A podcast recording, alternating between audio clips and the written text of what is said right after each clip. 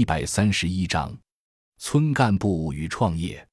刘坤选择回家，一边做大学生村干部，一边进行农业创业。这些事情父母并不太赞成。刘坤发现自己借用村干部这个角色，在父母看起来还算是一个比较体面的工作，自己的生存压力和外部舆论压力也会小很多。同时，刘坤自己通过电商挣了四万元。其中三万元都给了父母，自己只留了一万元，这也让父母对他的返乡有了更多的支持。二零一六年春节，刘坤和自己在大学期间相识的临镇姑娘程龙女结婚了，妻子在咸阳市区工作，刘坤留在关庄镇继续村干部生活。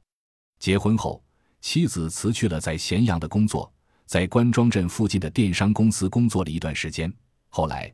妻子干脆辞职，回到刘坤身边，全力帮助刘坤打理电商平台的事情。但是，刘坤还是希望妻子在县里谋一份稳定的工作。